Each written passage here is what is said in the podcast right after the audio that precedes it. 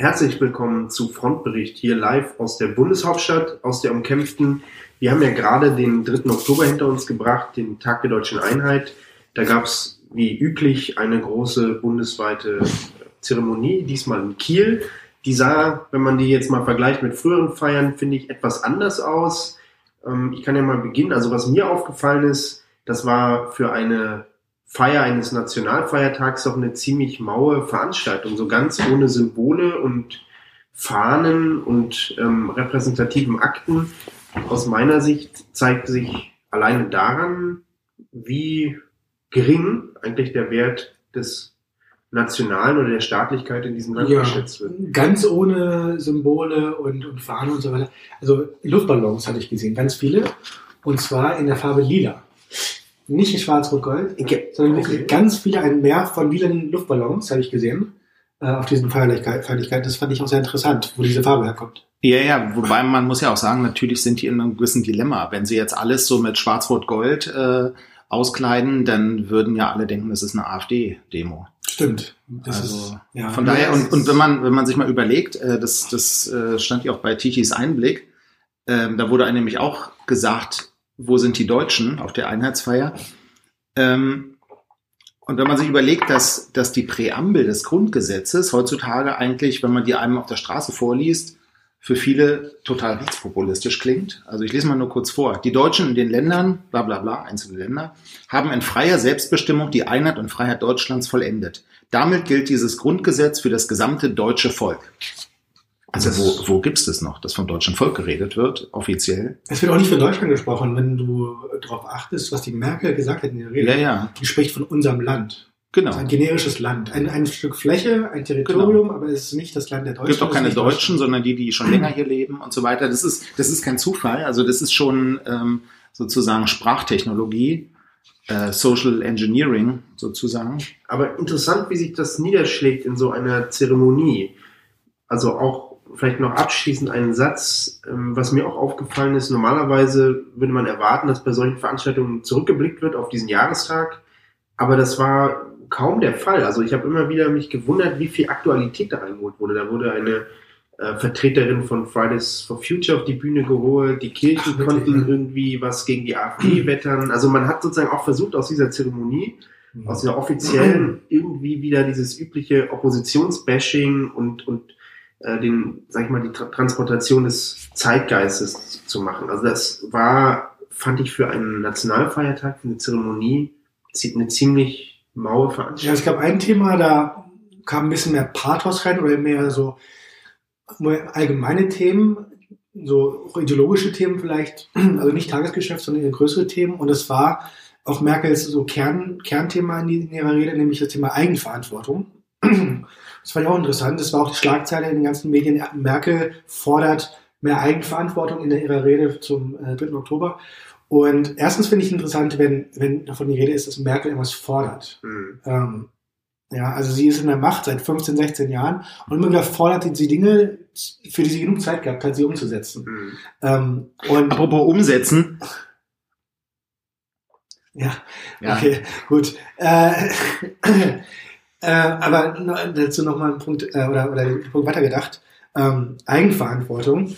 Da muss ich sagen, ist es schon eine, Frechheit, dass eine Kanzlerin, dass eine Kanzlerin, die seit Jahren an der Macht ist und die gerade in den letzten Jahren besonders große, drastische ähm, Maßnahmen getroffen hat, ähm, die anderen Menschen zugute kamen, also den, den Flüchtlingen, die ja kamen in den letzten Jahren, dass sie nach dieser Phase zu den Deutschen äh, spricht und ihr als einzige große, große Forderung einfällt, die Deutschen sollten sich mal in die, in die eigene Nase fassen und selbst für sich sorgen und eben nicht den Ruf äh, zum, zum Staat. Ähm, äh, genau. Und äh, also ich habe hier und wo hat eine- sie das gesagt? Hat sie, ich habe hier Zitate von. Morgenpost, bei der Einheitsfeier hat sie gesagt, gesagt, äh, die Ursache, also sie, sie warnte, Merkel warnte äh, bei dem zentralen Festakt in Kiel davor, ähnlich wie zu DDR-Zeiten die Ursache für Schwierigkeiten und Widrigkeiten vor allem zuerst beim Staat und den sogenannten Eliten zu sehen. Das ist schon ziemlich frech. Ja.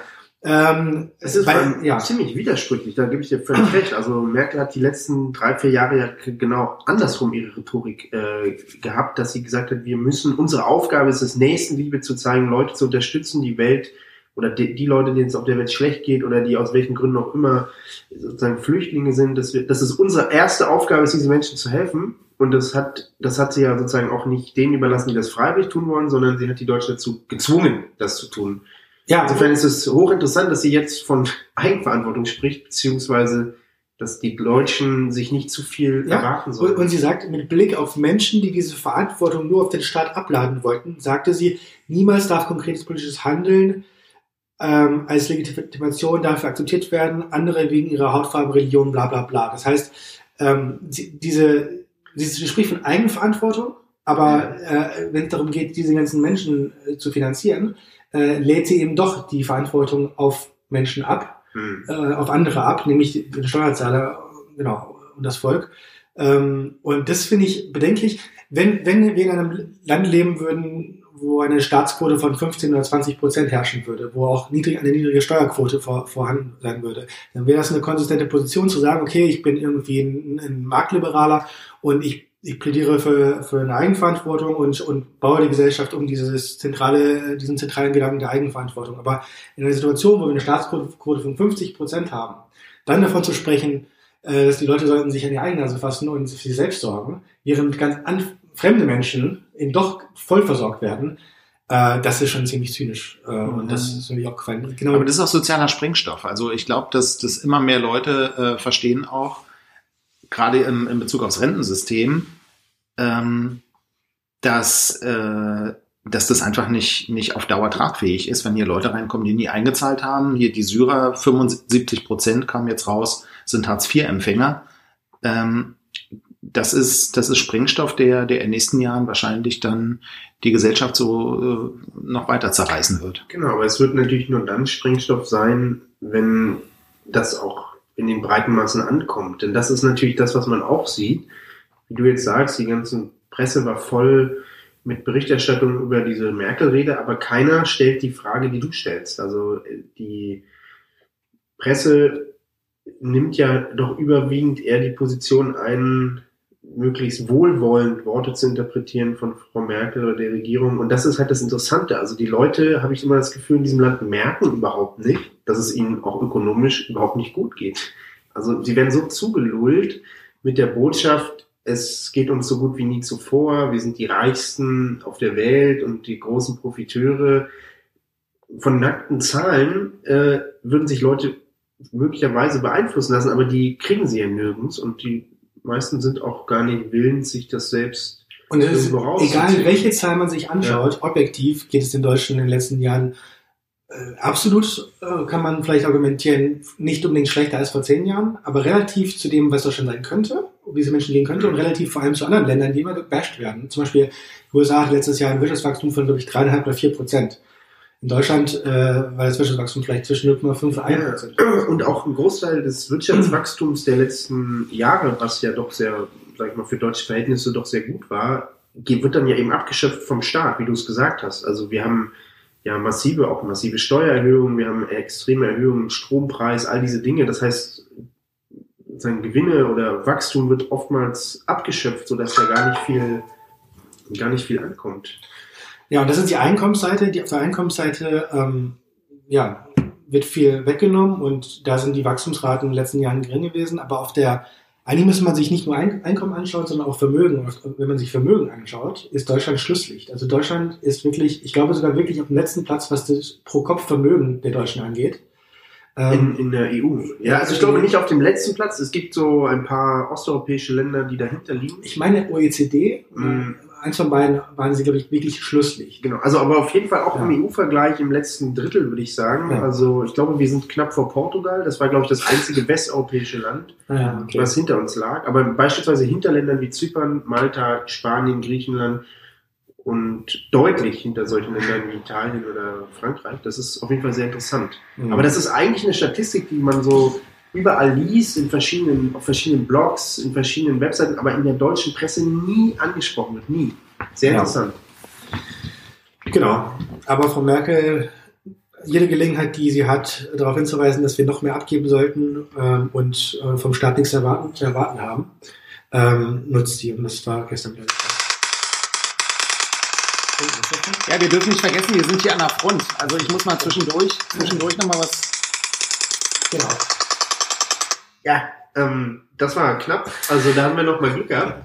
Nicht ganz so viel Glück hatte ja gestern ein äh, Polizist in Paris, wie wir mitbekommen haben. Da gab es ja einen Vorfall, wie man heutzutage so schön sagt, oder einen unglücklichen Sachverhalt. Äh, vier Polizisten wurden niedergestochen in einer äh, Polizeieinrichtung und äh, es wurde jetzt viel spekuliert, auch über die Hintergründe, so ganz, also ich habe so ganz äh, stichfest noch nichts gelesen, aber es hieß jetzt immer wieder, sogar auch äh, im Inforadio hatte ich das heute Morgen gehört, dass der Täter vor einiger Zeit zum Islam konvertiert sei. Ob das jetzt tatsächlich stimmt, weiß ich nicht. Was ich aber, äh, was mir dabei durch den Kopf ging, als ich das so las, ähm, dass jetzt sozusagen ein Polizist seine Kollegen niederstach, was passiert eigentlich mit unserer Gesellschaft und den Sicherheitsorganen, wenn die Entwicklung, die man so beobachten kann, weitergeht, nämlich dass natürlich mehr und mehr, ja, also ich sage jetzt mal, Einwanderer auch äh, die in die Polizei aufgenommen werden, in die Sicherheitsorgane, in die Bundeswehr. Was wird das, was wird das eigentlich ähm, für die Zukunft bedeuten? Also welche Risiken ergeben sich daraus? Tja. Das ist, glaube ich, eine spannende Frage. Und Ja, ähm, da hatten wir noch ein Erlebnis zusammen vor einigen Monaten. Ja, das ist Ich mir da auch tatsächlich durch den Kopf gegangen. Also so, das war natürlich jetzt nicht so brutal oder ähm, wie, wie das in Paris, aber es war trotzdem sinnbildlich. Ich kann mich erinnern, wir waren in irgendeinem Spätverkauf in der Nähe der Oranienburger Straße in Berlin und da parkte ein dickes Auto, ich glaube irgendwie eine S-Klasse, äh, S63 AMG, auf jeden Fall kein billiges Auto und parkte direkt vor dem Spätverkauf und wir machten eigentlich aus Spaß ähm, den Scherz zu dem Verkäufer, ob das sein Auto sei. Und er sagte, nee, nee, er würde damit fahren, aber es gehörte eigentlich seinem Bruder, äh, der sei Polizist. So, und man weiß ja doch in etwa, was so ein Polizist monatlich nach Hause bringt. Und lustigerweise kam der Bruder dann auch, aber er kam mit einem weiteren Auto, was nicht minder billig war. Und ähm, man, sah auch, also er fuhr da in Uniform, also mit so einem fetten, fetten S63 AMG. Ähm, und auch von der Uniform konnte man auch sehen, der Mann hatte irgendwie einen grünen Stern auf der Uniform. Also das ist sozusagen einfacher Dienst, unterstes, unterster Dienstrang. Ja, mittlerer Dienst, einfachen gibt's glaube ich gar nicht. Ja, oder mittlerer Dienst, Entschuldigung, richtig. Auf jeden Fall nichts, womit man mal eben so zwei Autos finanziert, die wahrscheinlich in Summe mehr als eine Viertelmillion Euro kosten. Und beides muss man jetzt dazu sagen, eher ja, Araber, Türken, auf jeden Fall Südländer, Orientalen. Und das war dann damals auch so, was uns durch den Kopf ging. Also da ist Ein bisschen oder, die waren nur gebräunt. Vielleicht waren sie auch nur oft im Solarium, aber auf jeden Fall interessant, auch da in Berlin, es gibt so mittlerweile Polizisten, wo man sich schon fragt, wo die Loyalität ist. Wo die Loyalität. Na, wir haben ja, wir haben ja die, die Jungs darauf angesprochen, wie das denn sein kann. Also wir, haben, wir dachten ja zuerst, das gehört dem Sp- dem Späti-Verkäufer und, und, und haben auch so ein bisschen gescherzt. Ne? Läuft ja ziemlich gut hier der Laden. Und da hat er auch so ein bisschen geschmunzelt und meinte, ja, nee, mein Bruder ist bei der Polizei. Und dann äh, haben wir gesagt, na gut, wie kann das denn sein? Das, Ja. Und dann meinte er irgendwas von wegen, naja, er weiß, wie man es macht. Er, weiß- er, er weiß wohl, wie man dahin kommt, dass man das machen kann, dass man das Ja, und das ist Man hat geschmunzelt. dabei. Genau, also und, und dann muss man einfach nur einen Blick, sage ich jetzt mal, in die Herkunftsländer dieser Leute äh, werfen, wie dort Polizei funktioniert. Und das sind in aller Regel die korruptesten Institutionen überhaupt. Ja, dort ist die Bezahlung oft schlecht und die Leute, die Polizisten holen sich ihre Bezahlung anderweitig.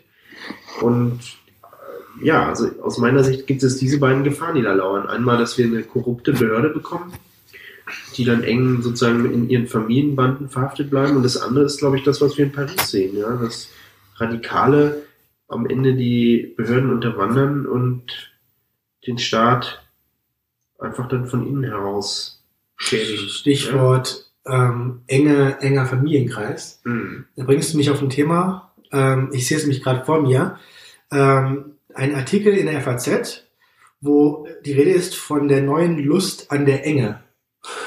Ja, also Also enger Familienkreis in dem Sinne, dass, dass man jetzt äh, auch als Familie, als deutsche Familie jetzt immer näher zusammenrückt. die wird ja auch mal kleiner. ja, genau. Und, äh, und es ist wirklich witzig, dieser Artikel, ähm, dass die selber nicht drauf kommen, was die hier eigentlich beschreiben, was für einen Trend, wirklich auch katastrophalen Trend die beschreiben. Die, die glorifizieren das geradezu, dass immer mehr Deutsche ähm, in sogenannten Mini-Wohnungen leben und auch leben wollen. Ähm, es sei wohl ein, ein Trend, äh, also ein, ein Wohlstandstrend, also gerade so obere Mittelklasse ähm, möchte, möchte proaktiv in diesen kleinen Wohnungen angeblich leben. Die aber denn genauso teuer sind wahrscheinlich wie die Wohnungen, die Natürlich. sie vorher hatten, die größeren. Natürlich, weil für viele Familien stellt sich die Frage, wohne ich jetzt irgendwo, sagen wir mal in, keine Ahnung, Lichtenberg. zum Beispiel, ja, oder in irgendeinem Problem, Problemviertel, äh, wo ich mir Wohnraum leisten kann? Oder gehe ich dahin, wo es, sagen wir mal, ein bisschen, ja, Hm. Anders zugeht? so kleine Ja. Butze in Kreuzberg an irgendeiner. ja, aber- ja oder gehe ich lieber irgendwo in einen Vorort, wo es noch, sagen wir mal, sicher ist und so weiter, Mhm. ähm, wo aber natürlich alle hinwollen Mhm. und auf Kosten natürlich der, der Fläche, die ich mir leisten kann. Und ähm, genau das passiert eben, dass man sich, dass man sich sozusagen in, in Gegenden einkauft, äh, zu teuren Quadratmeterpreisen Mhm. und dann entsprechend kleinere Wohnungen hat, die dann sehr ähm, ja, nutzenorientiert gebaut sind. Also die, die, sind, die fühlen, fühlen sich gar nicht an wie, wie, wie zu Hause. Es wird auch in diesem Artikel beschrieben. Äh, es wird hier beschrieben, äh, dass, ähm, dass die Leute auch gar nicht mehr kochen, weil ähm, äh, man sich gar, gar nicht so richtig auch eine Küche leisten kann. Man, äh, man, man, Man arbeitet ja auch die ganze Zeit. Ja, das das- ist gut der Deutsche. Genau, und, und der neue Standard ist hier beschrieben, ähm, als neuer Standard werde sich in Wohnungen ein Utility-Raum äh, durchsetzen. Genau, also ein Utility-Raum ist ein Raum, wo äh, sowohl Wohnzimmer, äh, Wohnzimmer mit Küche kombiniert, wo aber auch eine Waschmaschine steht. Ein Klo, ist da ein Klo auch drin eigentlich? Nee, aber Vorräte und Sportausrüstung Rüstung sind auch, auch drin. Naja, Ja, ist also so ein bisschen so eine Containersituation. Genau, und, äh, und das ist hier die neue Lust an der Enge. Ähm, und äh, die, äh, das ist wirklich fantastisch, wie es geschrieben ist hier. Ähm, beim Thema Wohnen kann es jetzt laut FAZ plötzlich kaum, kaum noch klein genug sein. Hm. Und ähm, ja, die gehobene Mittelschicht in Deutschland will kleiner wohnen. Also die wollen das wirklich auch. Aber das ist, Ja. ich finde das spannend, erinnert mich auch so ein bisschen an, die allgeme an diesen allgemeinen Trend, dass man sich das schön redet, sich nichts mehr leisten zu können. Ja? Genau, Also, das genau. finde ich fantastisch. Also man will den Leuten im Prinzip nicht sagen, ihr seid zu arm, ein Auto, ein Haus und ein, was weiß ich, irgendwie Eigentum zu haben an anderen Dingen, ähm, sondern man redet den Leuten schön, es ist doch viel besser, sich Sachen zu teilen oder eine kleine Wohnung zu haben. Also aus meiner Sicht ist das eine ganz geschickte Ja, und man hat sogar, genau, und man hat sogar schicke Wörter dafür, für diesen, Hm. für diesen Trend und für diese neue Art zu leben. Nämlich, äh, hier ist, Downsizing. ist, ist ja auch beschrieben, ja, Downsizing, davon ist natürlich auch die Rede, äh, aber ähm, hier ist auch die Rede von sogenannten Gated Communities. Und da, da das kennt man doch irgendwoher, diese Gated Hm. Communities. Die kennt man aus Südafrika, die kennt man aus, aus Rio, die kennt man aus, aus bestimmten äh, Großstädten in den USA, wo, äh, wo sich Leute zusammentun und einen Zaun drumherum bauen, äh, um Mhm. ihre, um ihre äh, Nachbarschaften. Und ja, also letzten Endes in einem so Hochsicherheitstrakt äh, sich zusammenrotten. Und ähm, das kennt man eigentlich nicht aus Deutschland. Ich weiß noch, 2012 hat ein Freund aus den USA mich besucht und er war ganz begeistert, dass man einfach nachts durch Berlin laufen kann und dass man sich sicher fühlte und dass es hier gar keine Polizisten überall gab und so weiter. Und ich habe wirklich damals noch geprahlt davon, dass, dass Deutschland wirklich so ein Land ist, wo man selbst in der Hauptstadt, in der, in der Großstadt nachts als, auch als Frau rumlaufen kann. Ich würde heutzutage nicht mehr äh, prahlen, dass man das einfach so kann. Also heutzutage würdest du nicht mehr nachts als Frau rumlaufen. Genau. Ich will heutzutage nicht mehr als Frau rumlaufen. Ähm, und ähm, genau, und diese Gated Communities, die, die, ich, ich habe wirklich geprahlt, dass es sowas in Deutschland gar nicht gibt. Aber jetzt gibt es und es wird uns verkauft als Zukunftsthema, als Frontthema, was die Leute proaktiv genau, fordern. Und ähm, in der äh, in dem in der Überschrift ist auch oder in diesem Teaser ist auch die Rede von äh, oder wird die Verbindung hergestellt zum Klimawandel. Hm. Ähm, es ist die Rede davon, dass man ja sich an den Klimawandel anpassen sollte. Es Mhm. gilt, sich an den Klimawandel anzupassen. Und schon, schon ist es nicht nur ein, ein, ein, Trend Richtung ja, Armut und, und, und auch Sozialstrukturen, die man eigentlich gar nicht haben will in einem entwickelten Land, sondern auch ähm, letzten Endes ist es einfach ein Thema, was man aus Umweltgründen auch hat. Also so ein bisschen das, was man so im Mittelalter in der Selbstgeißelungsbewegung auch hatte. Ja, also es ist wirklich, dieser dieser Artikel ist wirklich fantastisch. Aber es passt gut rein in diese ganzen äh, grünen Utopien und, und, und Leuten, äh, zu, zu den Leuten, die fordern, äh, Fliegen muss teurer werden, Fleisch muss teurer werden, Ja. Autofahren muss teurer Mhm. werden, die aber alle komischerweise in der Stadt wohnen und äh, nicht das Problem haben, dass sie eben äh, gar nicht mit dem Auto irgendwo hinfahren müssen. Und das ist auch so ein Thema, was jetzt auch hier die ganze Zeit so, ähm, so, so durchgeht, dass man quasi jetzt das, was man aus Frankreich kennt mit den Gelbwesten, in Deutschland jetzt auch langsam bekommt, und zwar diese krasse Spaltung zwischen Stadt und Land. Weil diejenigen, die für Dieselverbote sind, das sind meistens nicht die Leute, die Diesel haben, sondern Diesel haben die Leute, die auf dem Land wohnen und äh, damit 50 Kilometer pendeln müssen pro Tag. Und ähm, von daher ist es mal interessant, wie es weitergeht, wenn sich jetzt die Grünen durchsetzen, vielleicht in so einer schwarz-grünen Koalition dann ähm, könnte es sein, dass wir auch eben Benzinpreise bekommen, die sehr viel höher sind als bis jetzt und das Ganze dann eben irgendwann mal dazu führt, dass Leute, die auf dem Land leben, dann sagen, ja, so geht's halt nicht weiter, entweder ich arbeite nicht mehr oder ähm, sich auf andere Art wehren. Also ähm, ja, das, das könnte noch ganz spannend werden. Das kann ich mir nur leider in, so in diesem aktuellen Deutschland nicht richtig vorstellen. Leider, muss ich sagen. Also die Franzosen haben ja immer den Hang gehabt, historisch auf die Barrikaden zu gehen. Und ich habe so das Gefühl, wir Deutsche lassen einfach mehr mit uns machen. Ja. Naja, also, vielleicht die Sachsen, die werden dann anfangen und so und dann ziehen dann vielleicht auch noch die anderen Ostdeutschen nach und äh, das Problem ist nur, dass die meisten gerade im Westen, dass die noch viel zu viel Geld haben. Also die können mhm. sich auch noch Benzinpreise leisten, die doppelt so hoch sind. Ähm, aber wenn das irgendwann äh, nicht mehr geht. Man muss sich auch mal die Frage stellen, warum, warum leben wir eigentlich in einer Welt, wo, wo man überhaupt eine Stunde oder, oder, oder anderthalb Stunden teilweise ähm, in einer jeden Tag hin und zurück fahren muss, in einem Auto oder in einem vollen, vollen Zug oder so. Ähm, warum kann, warum kann es nicht einfach Jobs auf dem Land geben, so wie es Ja, weil das ja, das, so ist und, es, naja, das naja. ist ja, das gibt ja zwei Arten von Pendeln. Das eine Pendeln, das sind die Leute, die auf dem Land leben und dann in so eine kleine Kreisstadt fahren. Ähm, genau, okay, klar. Klar, okay, theoretisch manche dieser Fabrikationsjobs, die lassen sich nicht so leicht äh, dann verschieben, aber es ist ein großer Teil der Pendler, sind mittlerweile auch welche, die können sich die Stadt nicht mehr leisten. Polizisten in München oder Putzfrauen in München, mhm. äh, die können nicht in der Stadt wohnen, die müssen pendeln. Zunehmend auch in Berlin, also das wird auch in Berlin aktuell, ja, dass sozusagen der gesamte Innenstadtgürtel praktisch nur noch für bestimmte Berufsgruppen überhaupt leistbar ist. Das ist richtig, ja. ja.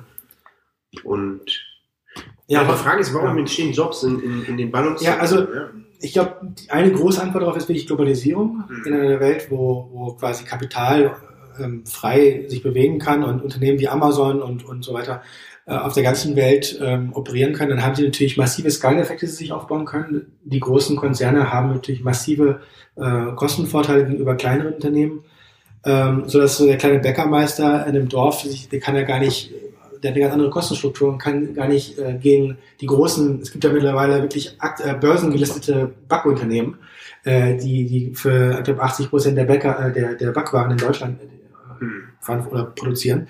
Ähm, das ist ein Beispiel dafür, dass, dass es einfach so kleine lokale Geschäftsmodelle, die, die können Stimmt gar nicht in diesem, in diesem großen äh, globalen Markt gar nicht mithalten. Und ähm, ja, und so, so entstehen die Unternehmen, die einzigen Unternehmen, die noch nicht wachsen können, sind die, die auch in den großen Städten angesiedelt sind und so sterben, der ländliche Raum mhm. ähm, aus. Aber das Thema wird eigentlich gar nicht. Ja, da hilft doch die Digitalisierung ja. nicht, weil ich meine, du kannst das Brot ja nicht runterladen.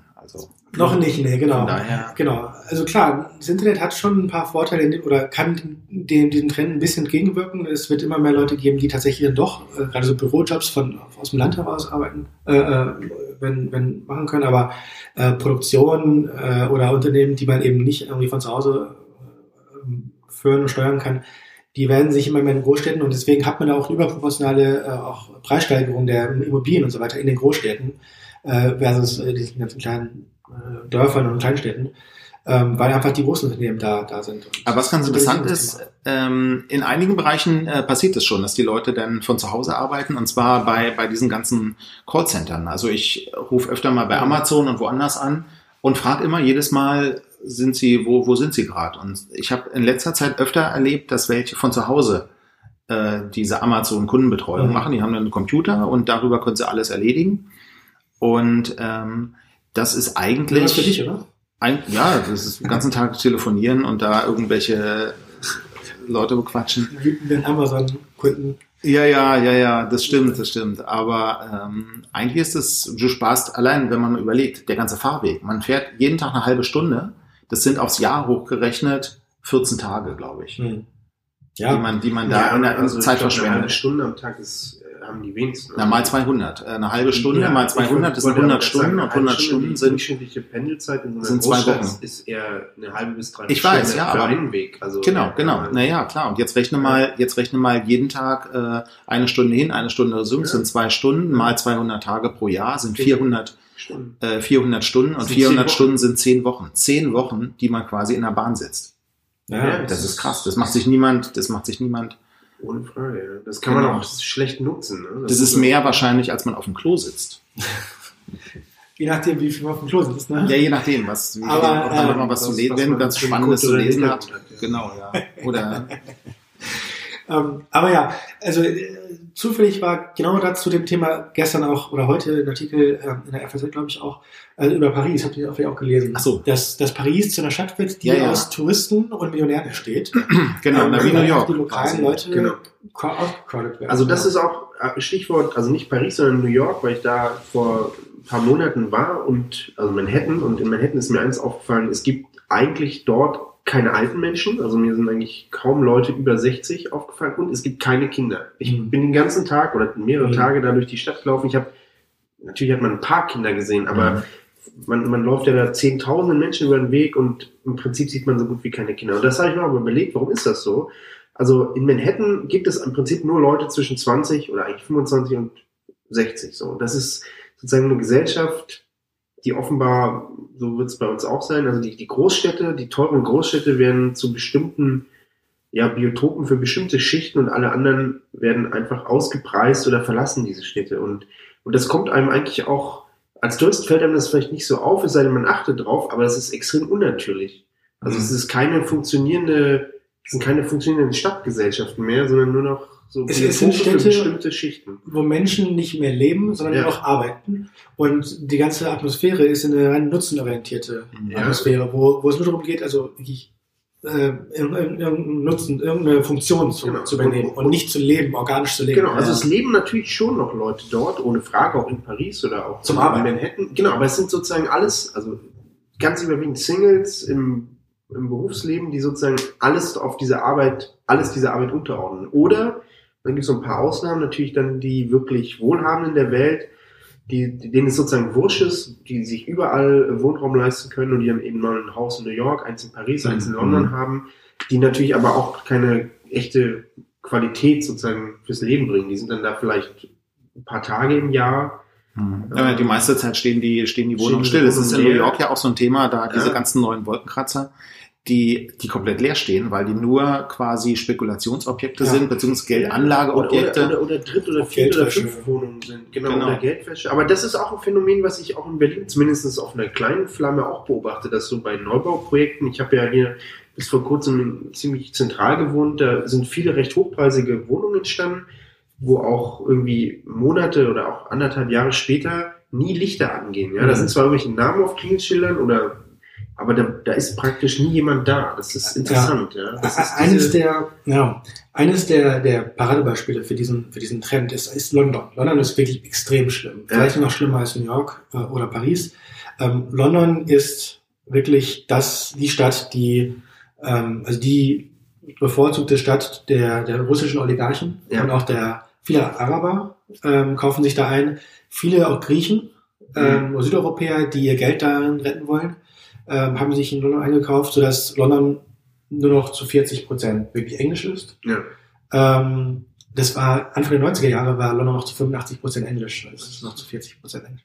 Und ähm, ich war vor zwei Wochen auch in London und ähm, habe das mit eigenen Augen beobachten können. Ich habe selber noch mal in London gelebt und weiß, wie es war vor 10, 15 Jahren noch. Es war schon ziemlich krass damals schon, aber es hat eine ganz andere Dimension das angenommen. Also die ganze Stadt ist eine Fake-Stadt. Es ist nicht mehr London, hat gar keine eigene originelle Kultur, überhaupt nicht mehr authentisch. Das ist wirklich eine Stadt von Touristen und von Aber äh, selbst in den Außenbezirken, ich meine, die Stadt ist doch riesig. Also, Gerade die, also ja, also überall. Also klar, es gibt sicherlich noch so kleine Pockets, wo, wo Inseln, noch wirklich. Engländer sind, aber auch viele dieser Engländer hm. sind auch nicht mehr, auch nicht die, wirklich Einheimische, sondern das sind so Hipster-Typen, die halt Mhm. äh, irgendwelche teuren Internetjobs haben oder so und da sich ein schönes Leben machen. Äh, aber das schockierendste Erlebnis war also eigentlich zwei Sachen. Einmal der, der, äh, die Fahrt von, vom Flughafen, Stansted Flughafen nach Zentral-London. Da habe ich einen ganzen Stadtteil, wir waren bestimmt so 20, 25 Minuten in diesem Stadtteil nonstop wirklich links und rechts nichts anderes war als Moscheen und Frauen in Burka. welche Städte Das war im Nord, das war ähm, im Nordosten Osten? äh, Osten der Stadt, von Stansted auf dem Weg rein nach äh, Ich war vor 15 Jahren noch mal eine Woche in, das hieß Barking, glaube ich. Das ist so Ah. im Nordosten. Das war Kann damals Ja. wahrscheinlich Also auch schon so. wirklich dieses- Richtig, richtig, richtig, richtig krass. Ja. Ähm, also wirklich wie Kabul. Und auch Mhm. so Straßenstände, so, so Marktstände, wo, wo es auch wirklich aussah wie Kabul. Also, Mhm. Das gibt in war- Brüssel auch einen Stadtbezirk. Also, und, und, und wir sind da lang gefahren, es hat nicht aufgehört. Es war nonstop diese, ja, diese, diese Menschen und ja, diese Marktstände und sowas war ganz verrückt. Aber das war das eine. Das andere war, ähm, ich bin hin nach London, um äh, zu diesem äh, Last Night of the Proms, äh, zu diesem Event, was jedes Jahr ja, Mhm. stattfindet in England, wo die, wo die Engländer ähm, patriotische Lieder zusammen singen und, und ihre Fa- Flaggen äh, wehen und so weiter. Ähm, das war im Hyde Park, da waren 40.000 Leute kamen da zusammen und haben auf Großbildschirmen diese, dieses Event verfolgt, was eigentlich in Royal Albert Hall stattfindet, was live Mhm. übertragen wird. Und ähm, das war eine total skurrile Situation. Wir waren, wir waren in diesem Park, es waren wirklich 40.000 Engländer und es waren wirklich Engländer, wie man sie traditionell versteht. Ähm, wir haben vielleicht zwei Chinesen gesehen, sonst waren es wirklich alles richtig originelle Engl- Engländer. Und alle haben ihre Fahnen umgehabt äh, und, und, und ge, ge, gewedelt und so weiter und patriotisch mitgesungen und so weiter. Es war eine super Stimmung und wirklich ein wirklich beeindruckendes Erlebnis. Das Verrückte war nur der Weg dahin zum Park. Man kommt rein an diesem Marble Arch, an diesem, das ist so, eine, so ein Monument. Ähm, die Straße, die dahin führt, ist eine ganz bekannte Straße, ich habe vergessen, wie sie heißt, aber diese scheint, scheint wohl eine ganz wichtige Hauptschlagader Londons zu sein. Ähm, direkt grenzend an Marble Arch. Das ist eine Straße, die geht meilenweit und sie ist zu 100 also, oder zu 95 Prozent in islamischer Hand. Also da sind nur Shisha-Bars und Frauen in Burka und so weiter. Ähm, also ich war da einer der ganz wenigen Engländer. Das waren, wie gesagt, zu gefühlt 95 Prozent waren da Muslime auf der Straße, ähm, die diesen Stadtteil komplett für sich eingenommen haben. Und es war so verrückt, da lang zu laufen auf dem Weg zum Event, zu diesem Marble Arch, was der Eingang war zu, zu dem Hyde Park, wo ich dann auf einmal innerhalb von, weiß nicht, 50 Metern, wo sich die, die, die das Menschenbild komplett oder die ähm, Also dass du hattest dann so einen Schock, dass du plötzlich so viele Engländer gesehen hast. Genau, ich In war in England. London und war plötzlich geschockt, nur noch Engländer mit England-Flaggen. Ja, Flaggen. das kann natürlich, also Ja, stell dir das vor, das so passiert ja in Deutschland. und Genau. so. Das. Ja, aber das Verrückte war, Bei die, den, dieser, dieser, Das ist mir aber ganz kurz, dass ich einhake. Das ist so einen kleinen ähnlichen Schock hatte ich auch. Ich war neulich da, ähm, guck da auf diese ähm, auf diese Fridays for Future Demo hier am Brandenburger Tor, diese riesen Demo da mit einer halben Million, nur Deutsche. Nur Deutsche. Ich habe auch gedacht, was ist hier los und so. Da war kein. Türke, da war kein Araber und so, da waren nur Deutsche. ja, ja, genau. Ähm, ja, Wie, und wie nennt man das- dieses Phänomen eigentlich? Segregation? Ja, sowas. Oder Ja. Ja, das ist so schon. Ja, ja. Aber das Verrückte ist, meine, das kann man ja schon aus Berlin und so weiter auch, dass zum Beispiel in, im Prenzlauer Berg, ähm, Kleinstraße, Mhm. diese ganze Gegend, wo halt alles Deutsche leben, und dann, und dann geht man irgendwo unter so eine Brücke durch Mhm. und auf einmal ist man in Istanbul. Mhm. Also das ist wirklich, sind 50 Meter, die diese Stadtteile trennen. Und ähm, das kennen wir aus Berlin. Aber was ich krass fand, war, das ist ein, das ist ein Event, dieses Last Night of the Proms, das wird, glaube ich, seit 100 Jahren gefeiert, weil man im Jahr ganz England zusammenkommt und, Mhm. und zusammen das auch schaut auf BBC und, und in großen Stadien und so weiter, das übertragen wird, ähm, wo, wo dieser Patriotismus richtig rauskommt Mhm. und die Leute richtig auch diese Erlaubnis haben, ähm, patriotisch mitzusingen, hier Rule Britannia und so weiter. Und 50 Meter weiter Mhm. wird das eigene Land ja eingenommen von von äh, von anderen und ähm, dieser der da ist mir wirklich aufgefallen dieser der Fake Patriotismus wie Mhm. wie in England immer wieder äh, Patriotismus auch zelebriert wird auch im Fußball Rugby und so weiter und ähm, das ist aber alles Fake das ist alles man, man, man, man das sind das Lippen, Lippenbekenntnisse. Ja, wir wollen, wir wollen hier stark sein und unser Land und hier und da, während sie zuschauen, wie das eigene Land eigentlich ähm, ja, überfremdet wird. Und ja, das war wie ein krasses Erlebnis, was ich mit euch teilen wollte. Aber dasselbe Problem haben wir in Paris, in, in Berlin, eigentlich allen großen Städten des Westens, in, in Westeuropa und USA. Naja, was haben wir noch für Themen? Also, dann hake ich nochmal ein. Ja. Ähm, mir ist eine Geschichte auch heute, ja, darüber habe ich mich eigentlich so gewundert, dass ich sie auch mal mit euch teilen wollte, weil mir auch klar geworden ist, dass das häufiger passiert. Es ging heute im Radio mal wieder um den legendären Türkei-Deal, der jetzt nach drei Jahren mal wieder aufgemacht wird. Seehofer kam da zu Wort, ähm, der ja angekündigt hat, jeden vierten Flüchtling aus Griechenland äh, nach Deutschland bringen zu wollen, von den griechischen Inseln. Und er war sozusagen als Regierungsvertreter, ähm, kam dort zu Wort und danach kam Kritik an der Regierung. Und von wem kam diese Kritik? Von Philipp Amthor, der ja in derselben Partei ist wie Horst Seehofer. Achso, kam von der AfD keine, keine Kritik von der AfD. Das kann schon sein, aber die wurde natürlich nicht gesendet. Also so. in dieser Radiosendung war sozusagen, die, hat die Rolle der Opposition auch gleich die CDU mitgemacht. Hm. Und das fällt mir immer wieder auf, dass das eigentlich häufiger der Fall ist. Also irgendwie habe ich das Gefühl, diese Regierung sorgt dafür, oder auch die Medien, dass es so aussieht, als ob die Opposition sozusagen auch in der Regierung mit drinsteckt. Ja, aber gut, das Sehr, passt sehr ja, passt ja gut ans Bild. Das ist ja genauso im Fernsehen. Diese Kabarettisten, die haben ja früher immer die Regierung kritisiert. Ja. Und jetzt hier so ein Oliver Welke, der kritisiert ja nur die Opposition. Das ist ja der Witz daran. Also da hat man quasi einen Rollentausch gemacht. Also Ja, ja. die Abgeordneten der Regierungsparteien kritisieren jetzt die Regierung und dafür machen die Satiriker aber kritisieren die Opposition. Genau. Interessant eigentlich. Mhm. Ja. Ja, das ist dasselbe ist mit diesen ganzen Demos, Fridays Ja. for Future und so weiter. Äh, jetzt am Montag soll in Berlin äh, die ganze Stadt lahmgelegt werden, Ja. ähm, auch in anderen Städten Deutschlands. Ähm, und, und es wird immer so dargestellt, als sei das wirklich eine Rebellion gegen die Eliten, gegen die Regierung und so weiter. Dabei führen sie eigentlich nur den Regierungsauftrag aus. Sie, sie, sie verstärken bestehende Politik oder sie bestätigen diese Politik und Mhm. fordern mehr davon. ja. Ähm, und, und insofern, diese Demos sind keine, ja, sind keine Demonstrationen gegen irgendwas, sondern es sind eine, eine, eine, eine, Echt? eine, eine Ja. Demonstration der Macht, die diese Politik hat, eigentlich. Ja, und es ist auch, glaube ich, eine sehr, also aus meiner Sicht ist es eine sehr geschickte Choreografie, die da abläuft. Denn Mhm. gerade, das hat man ja beim letzten Mal gesehen, als Fridays for Future hier in Berlin diese Riesendemo auf die Beine gestellt hat.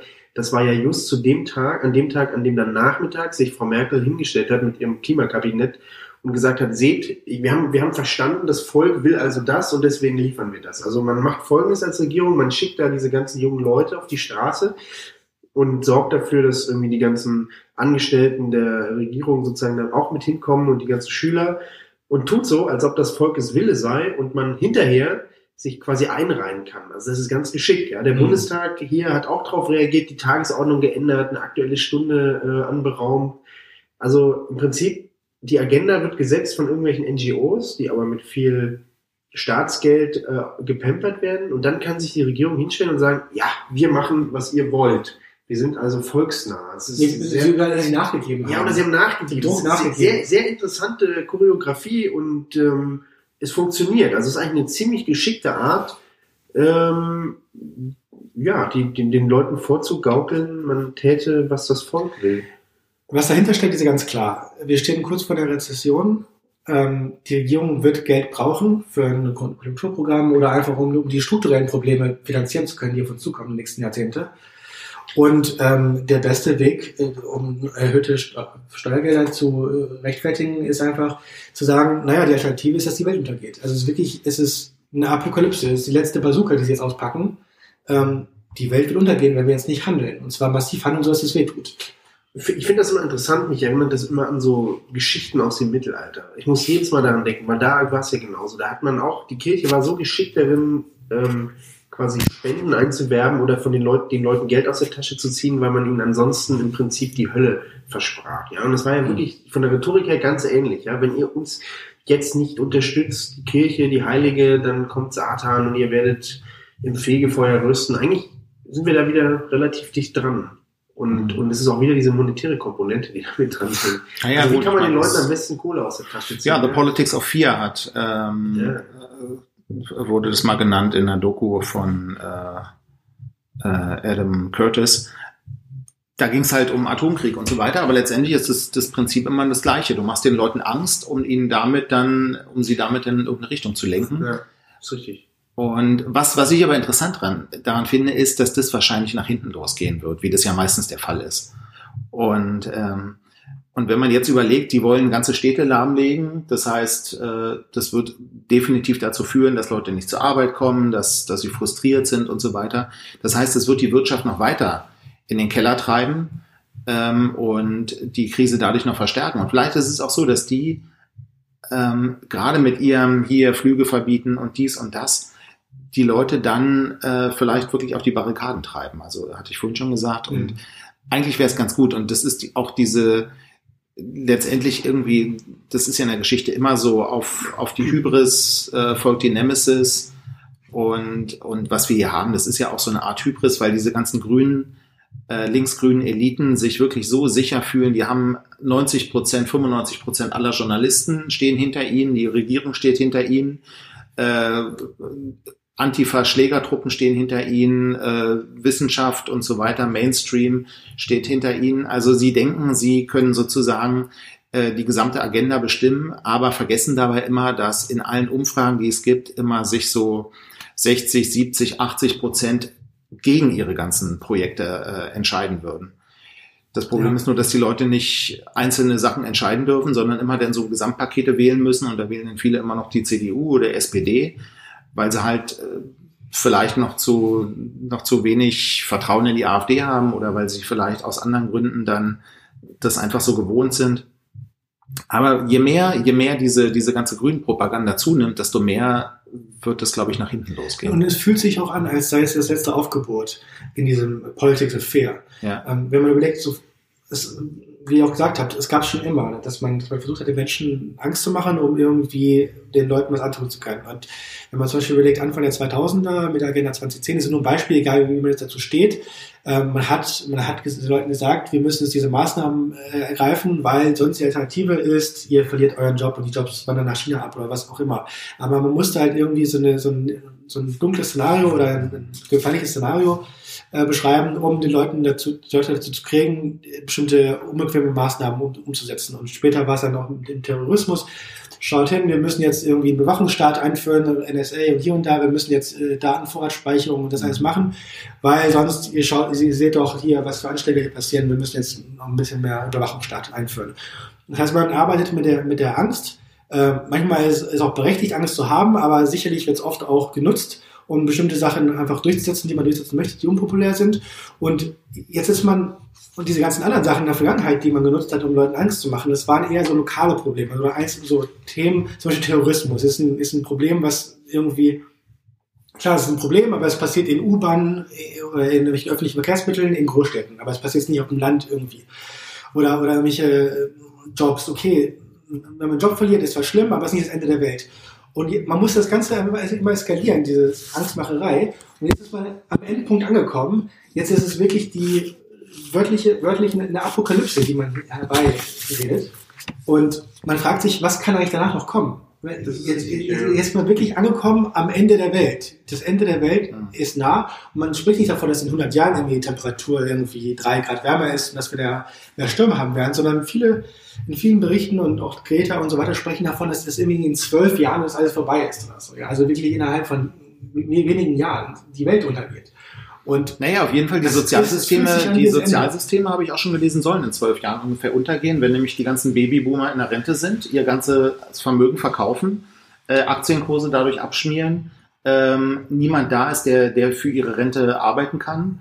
Ähm, das Ganze, die Steuern erhöht werden, dadurch kollabieren Unternehmen und so weiter. Also der Witz ist ja, wahrscheinlich gibt es einen Weltuntergang, aber aus einer ganz anderen Richtung, was die gar nicht vermuten. Also eine extreme Finanzkrise und Wirtschaftskrise, Ja, und die Narrative ist schon die einfach demografisch, die sagen, demografisch einfach das Thema. nahezu unausweichlich. Ja, und- Also es ist ein sehr, finde ich jetzt ein sehr optimistischer Ausklang hier. Ja, Nochmal ja. zum Abschluss. Wobei man muss ja auch sagen, also ein Thema habe ich noch und zwar, ähm, ich glaube ja, dass uns Technologie helfen wird und so, insbesondere künstliche Intelligenz, weil die die Gesellschaft sehr, sehr viel produktiver machen wird und die Chinesen investieren hunderte Milliarden, die Amerikaner auch. Und Deutschland ist jetzt dabei aufzuholen und ich habe so von einer Veranstaltung jetzt äh, erfahren von der Fraunhofer Gesellschaft, ähm, die ja eine der großen Forschungsgesellschaften äh, in Deutschland ist, äh, viele Forschungsinstitute und die machen jetzt auch, ähm, haben so ein Projekt künstliche Intelligenz in der Anwendung. Und wenn man da mal guckt, äh, was, was so die Anwendungsfelder sind, ähm, da fällt auf, also das Hauptanwendungsfeld äh, für sie ist, Zitat, Detektor für Fake News und Hate Speech. Und äh, wie das funktioniert, das, das soll auch dann in zwei Wochen mal im Bundestag äh, vorgestellt werden. Da wollen die das präsentieren. Und das ist schon irgendwie interessant. Also die Chinesen, die sitzen da auf Industrialisierung, Automatisierung, die Amerikaner genauso. Und in Deutschland ist äh, Hauptanwendungsgebiet anscheinend äh, Zensur. Zensur. Also wie kann man noch besser zensieren? Äh, wie kann man das noch äh, besser machen? Und das ist, also, das ist wirklich Realsatire, was, was hier Ja, aber stattfindet. mit der Technologie kann man dann Klimaleugner identifizieren. Genau. Und dann ist in Deutschland besseres Wetter. Also die Chinesen haben dann eine durchautomatisierte Wirtschaft und haben Wohlstand. Ja, ja. Aber hier ist wenigstens das Wetter gut. Und wenn man mal, wenn man mal wissen will, ich habe mir mal angesehen, auch die Fraunhofer Gesellschaft generell mal deren Website, das ist auch ganz interessant. Also erstmal widerspricht hier dieses, äh, widersprechen hier diese Zensur, ähm, diese Zensurmaßnahmen auch ganz klar gegen ihre eigene Corporate Responsibility, ähm, die, äh, die eben sagt, sie wollen Verantwortung in der Gesellschaft übernehmen und Integrität ist wesentlich und so weiter und so weiter. Und äh, die sind aber komplett auf der, auf der Linie, äh, sind ganz, ganz in, im politisch korrekten Bereich. Und eine Sache fand ich ganz witzig, weil die Fraunhofer Gesellschaft, die hat auch so ein Projekt für Flüchtlinge. Also die da Flüchtlinge können da hin zu denen und können da irgendwie ein Praktikum machen. Umforschen. Und ähm, das Problem ist aber, äh, wenn man das mal genau in den Kleingedruckten liest und so, dann, dann merkt man, dass das wahrscheinlich für die wenigsten Flüchtlinge wirklich dann möglich sein wird. Weil die verlangen doch allen Ernstes, und das muss man sich mal vorstellen, also so, so absurd ist es schon. Also, wie, was denken Sie sich dabei? Da steht nämlich hier, für die Bewerbung eines Flüchtlings, Doppelpunkt, also steht hier, die Bewerbung muss einen Lebenslauf und Nachweise, Schrägstrich Zeugnisse über bereits absolvierte Ausbildung oder Berufserfahrung enthalten, soweit vorhanden, übersetzt auf Deutsch und beglaubigt. Ähm, und äh, dabei weiß man doch, dass die, dass die alle ihre Zeugnisse immer unterwegs verlieren und gar nichts haben. Die haben ja nicht mal einen Ausweis und dann sollen sie aber ihr Zeugnis dabei haben. Aber der Sprachkurs reicht vielleicht aus in Deutschland, ja. Naja, aber sie sollen hier schon ihre Ja. Zeugnisse, die dann übersetzt sein sollen und so weiter, äh, vorlegen. Mhm. Und äh, das hat ja kaum einer. Du kannst Also ja mal. de facto ist das doch hier noch Also, ein Feigenblatt. Du kannst ja mal bei der Gelegenheit, wenn du in zwei Wochen bei dieser schönen Veranstaltung dabei bist, Ja. solche Fragen stellen. Ja, ja, das gibt ja, das gibt ja auch interessante Beispiele für Fake News der öffentlich-rechtlichen. Beispielsweise hat mal äh, der ein Chefredakteur der, der ARD hat gesagt, dass äh, die Linkspartei nicht der Rechtsnachfolger der SED ist, was nachweislich, nachweislich falsch ist. Und da ist die Frage, ob die künstliche Intelligenz sowas identifizieren Ja, kann. ich, ich kann mich erinnern, dass ja auch schon vor Jahresfrist oder vor zwei Jahren mal ein Artikel durch die Gazetten, durch die Online-Gazetten geisterte, dass unser jetziger Außenminister gesperrt wurde durch einen Facebook-Algorithmus. Ach, das habe ich noch nicht gehört, ja. Also Könnte man vielleicht war mal- das sozusagen so ein erster ja, ja, Facebook ist doch sehr Wetterbericht, was dann passiert, dass vielleicht einige Politiker sich gar nicht mehr äußern können, weil sie automatisch gesperrt sind. Genau, das ist natürlich auch zu befürchten, wenn diese Software, wenn sie die mal in Betrieb nehmen, dass die dann möglicherweise auch äh, so einen Kurzschluss bekommt, wenn da zum Beispiel mal folgende Aussage im Internet irgendwo steht.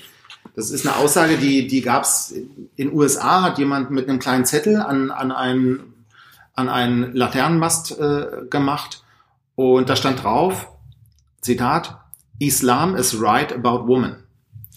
Und das ist natürlich ein Problem. Also entweder man ist jetzt islamophob, indem man sagt, nee, nee, das stimmt gar nicht hier, äh, das ist ja frauenverachtend, was der Islam sagt.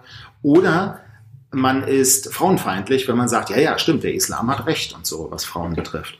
Und wenn so ein Algorithmus jetzt so programmiert ist, dass er möglichst political correct ist, dann glaube ich, wird der an der. Stelle, wird der an der Stelle einen Kurzschluss Es bekommen. gibt die Singularität passiert dann. Das ist richtig. Also es gibt dann so ein gewisses Dilemma. Ja. Die, aber das ist eine gute Frage, die wir vielleicht das nächste Mal besprechen. Vielleicht können wir nächste Woche auch bespre nächstes Mal besprechen, auch ähm, ob dann ob diese Aussage stimmt. Islam is right about women. Können wir nachdenken. ist auf jeden Fall eine spannende Frage, die man mal offen diskutieren könnte. Ja, Genau. ja, ja. Wir sind ja hier auch unter uns, also hier ist ja keine Frau anwesend, das heißt, wir, wir können es ja auch ganz objektiv entscheiden. Genau. Und besprechen. Ja, also vielen Dank. Waren doch sehr, also aus meiner Sicht sehr spannende Gedanken und Debatten, die wir hier hatten. Dann bis zum nächsten Mal. Ja, bis zum nächsten Mal.